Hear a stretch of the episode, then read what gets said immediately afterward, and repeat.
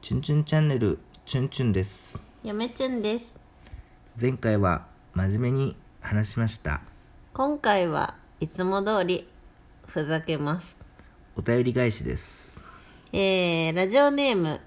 ケイブンはじめさんケイブンはじめさん、恋文はじめさんとも言いますこんばんはこんばんはお便り読ませていただきますね、前略前回の便りは失礼しましたいえいえつまらぬ5時ですあちゅんちゃんさんの件ですチュンねちゃんさんねあチュンちゃん仕事帰りの最中に淡くって入力してはいけないということですね受けを狙ったわけではございませんなんちってヨメチュンさんはとんだ災難でご愁傷様です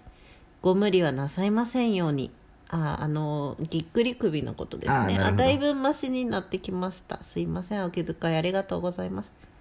えー続き読みますね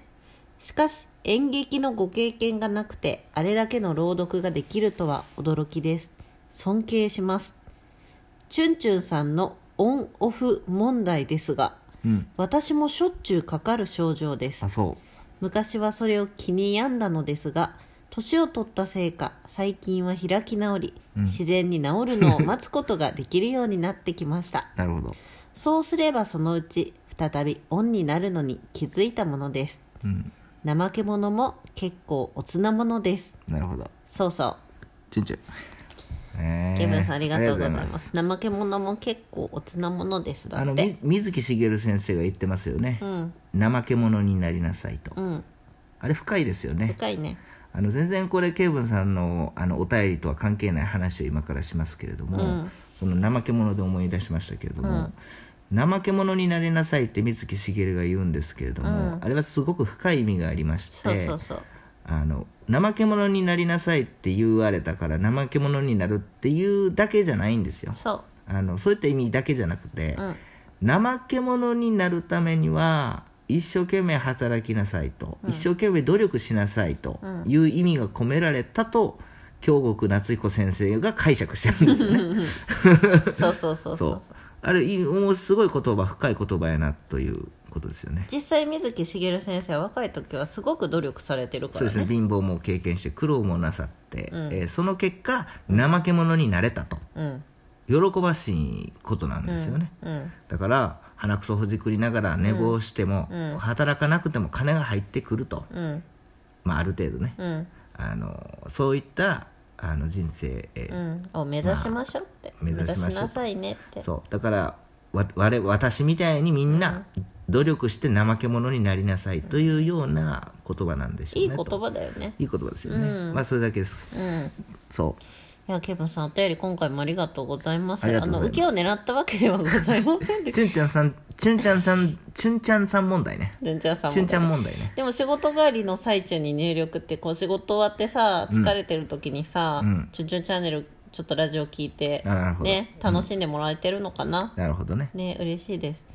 でなんかあの「嫁ちゅん尊敬します」って言われた初めて人にあそうな「ん尊敬します」とか言われたこと ないありがとうございます嬉しいですなるほどうんまあチュンチュンはさ、うんあのケンブンさんがこうやって言ってくれてるよ自然に治るのをケンブンさんも待つことができるようになってきました、なんて言うんですかやっぱり、その経験ですよやっぱりですね、自分の身の回りにおる人っていうのは、何かしら自分と共通点があるう人間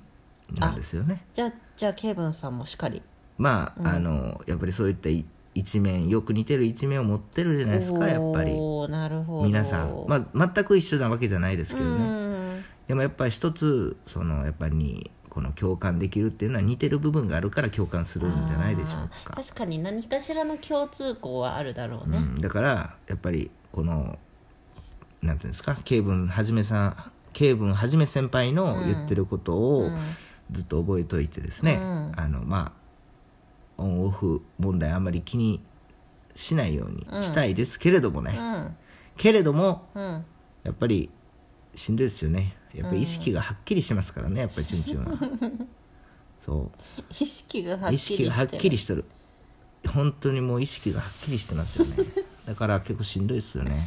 ぼやぼや言い切れないものかねぼやぼや言い切れないんです言い切れないんだね焦るからうんやっぱりえでも焦らなくてもいいのに焦ってしまう人間ですからねちょっと落ち着き出てきた気はするよあの興味がね、うんやっぱりもうなくなってきたんでしょうね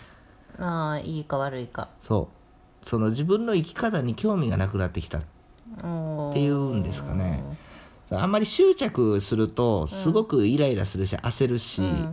もう喜怒哀楽一喜一憂しますよね、うんその執着するとそうだね自分に対して、その前ほど執着しなくなったっていうのはあるかもしれないですねああ多少、確かにう、ん、うん、自分に対して自分に対してああ自分に対して、はい周りの物事じゃなくて前よりかねうん前よりかね前よりかあまあだからそれでも普通の人よりは割と執着する方かもしれないね、許したくない恋文はじめですよろしくあれなんかロックな感じだねちょっとロックな感じでちょっと行きましてうすいませんねあの音楽がですねあんまなくてですね、あのんもうこの6パターンしかないからねまあいろいろありますけどね、うんまあ笑い声とかもいろいろありますけど、んなんかあんまないんですよね、うんまあいいじゃないですか皆さんもあの無料で聞いてるんですから、うんそこら辺は文句言わないでくださそいうそうそうそうそうそう何の話しとったんだっけうんまあだから、んオンオフの話ですよそうですよね、うん自分への執着っていうあそうやうん今日ねうん本買ったんですよおよかったね古書店で久しぶりに、うんあの2000円ぐらいうん2000円ぐらい久しぶりにもう我慢できへんくなって、うんもうなんていうんですかやっぱもう買っちゃいましたねでもだねそのかなり我慢してた反動で、うん思ったより買わんかったね、2000円しか使わんかったんで、うんうんうんまあ厳選したってことでしょかなり厳選したというか、もうし久しぶりに古書を、その買い買おうとして、うんちょっとあの引いてしまったというか、うん、逆にたじろいだそう大量の胡椒を目の前にして目の前にしておじけづい一た体何を買えばいいんや とまあ何冊買い買いました、あの嫁ちんには先ほど見せましたけど、んまあ YouTube でもまた見したいんですけれどあもねそうやね、うんまたやあろうちかょっとラジオトークだけは言っておきましょうか、えっとねあのお得意の岩波文庫の、そのこれ初版の、うんうん、孫子、うんえー昭和10年の、うんあのー初版がありまして、これ安く手に入れました、よかったえそれは素え晴らしい星やっぱ孫子は全然好きなんで、やっぱり初版持っときたいなと思っとったら目の前に飛び込んできまして、あこれ買わなと、良き出会いでしたね、はい、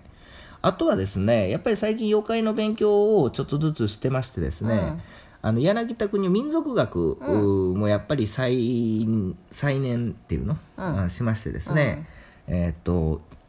おかげさんでですね岩波しか興味なかったんですけども、前は YouTube でも岩波しか興味ないと言ってましたけども、おう最近すっぽんぽん文庫とか YouTube で撮るようになってその角川も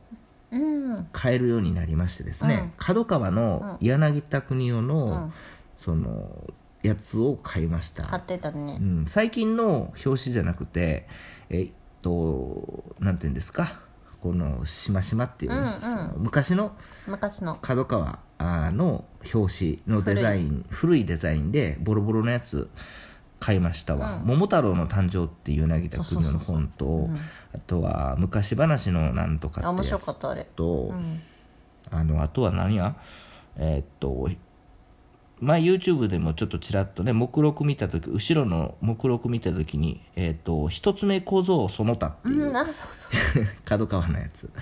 えーと,、えー、とあとなんかもう一冊ぐらいあったような気がする、あとは講談社学術文庫の柳田邦夫 の「えー、と交渉文芸論」やったっけよくな覚えてるねあえなんか交渉文芸なんとかこうやったっけな、忘れましたけどあの講談社学術文庫の交渉ね、口で伝える、あはいはい、うんやつですよね、あれなんか柳柳田君に書いてたんでお面白そうやなと思ってちょっとちらっとそのよ一冊読みましたけれども、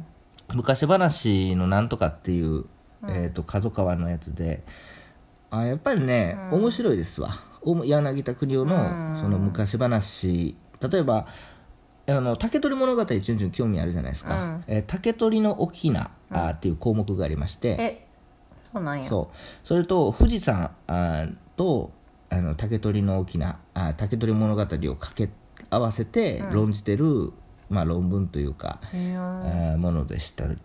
まあやっぱね難しいっすわ難しいけど結構専門的な話専門的でまあ読みやすいんやけど、うんでもね読みにくい部分があってちょっと文学的なんですよ文章がちょっと文学文学の国文の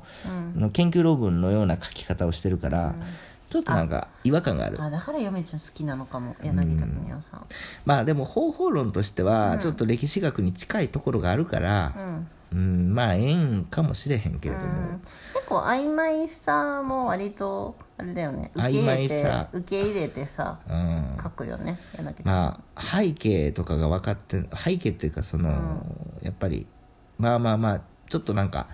難しいっていうかうんちょっと書き方がね国文の論文みたいな感じでちょっと読みにくいですよね、やっぱりへえそういった意味で難しいかなと、でも内容はすごく面白くて、うんうんうん、でもあんまりね柳田邦夫の言ってることを全部信用してるわけじゃないから純ちゃあんは文学的だからうんね一つまあ、文学的やからってわけじゃなくて、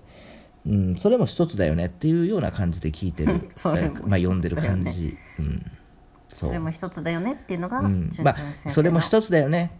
今まで知らなかったけどねっていう感じですよね、うんじゃあよかったじゃん新しいことを知れてうんまずはねうんまあそんな感まじあでね、そういったあのね竹取の大きなだけじゃなくていろいろ書いてるますけどね、へえやっぱいいですか古書はうーんちょっとやっぱり岩波文庫うん再認念してきましたね、汚いですよ皆さん今日買った本もうんまあすごか綺ったよ麗な方だと思うけどな茶色かったよ茶色かったね、うーんちょっとそんな感じで、まあ、お金さえあればですね、まあ一気に加速させたいんですけどね、はいはいはい、うんまあ、そんな感じでえー今日は本を買いました っていう話で締めますケイブさんいつもありがとうございますありがとうございさよまなしらたさよなら